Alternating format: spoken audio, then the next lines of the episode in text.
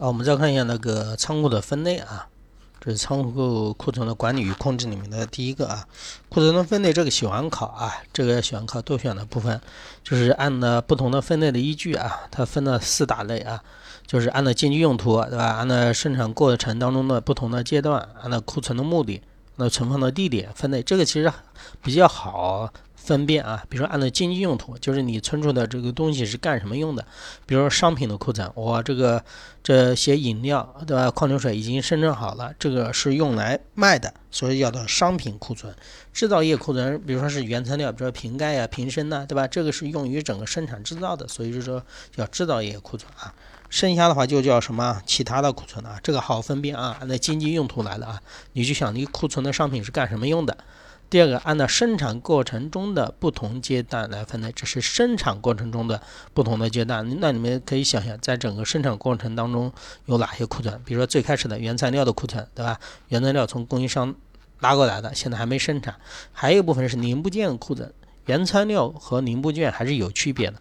零部件有可能是原材料，哎，拼凑一部分，但是呢，这个零部件还不是最终的商品，知道吧？这原材料有可能比较散一点，而零部件的话有可能是哎一些原材料或者其他东西构成的啊。然后我们再看一下半成品，半成品呢是什么呢？比如说我这个那个生产的汽车，现在生产线上面对吧？生产的一半下班了。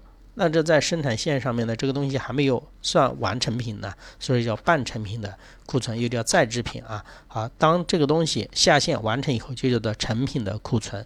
其实成品的库存有一点接近商品库存的啊。好，这是按照生产的不同阶段来分类的啊。再看一下库存的目的，就是我存储这些东西是干什么用的啊？第一个是经常库存，经常库存，比如说你超市里面，你们去超市买东西，超市里面肯定要，你看你们超市肯定要存放一些货物，对吧？商品，对吧？它要卖呀，那这个是经常库存啊，就是为了日常营业需要的。什么叫做安全库存呢？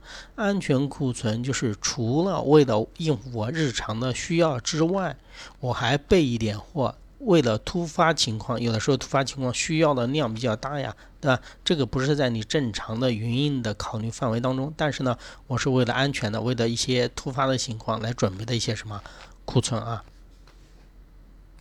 啊，后面又有说了一个生产加工和运输过程当中的库存。生产加工其实和前面刚刚说的半成品啊、零部件呢蛮像的，就是你这个仓库的库存是还在生产加工过程当中的。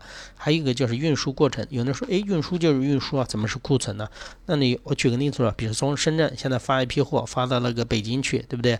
发到北京路上如果要两天的时间，对吧？我发了十车货，那您自己想想，这个两天的时间十车货，十车货。放两天再涂，它也算库存呢。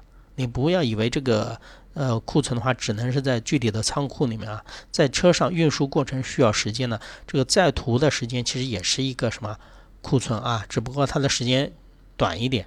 这个其实有的时候也要把它算进去啊。后面就是季节性的库存，季节性库存，我最开始举的例子就是空调的例子，对不对？空调例子季节性的，比如说那些貂皮大衣啊，冬季的一些用品呢，夏天生产，它放好以后，为了应对这种冬季的什么销售的旺季啊，这是季节性的库存。好了，这是按照库存目的进行一个分类啊。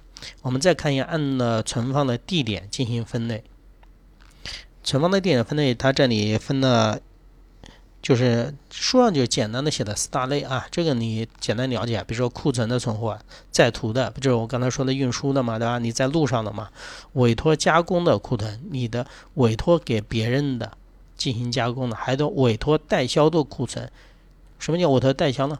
我现在我是那个生产厂家，我现在有一批货要卖，但是呢，我不是我自己的这种呃销售网点来卖，我是委托给其他人来卖，我把我的库。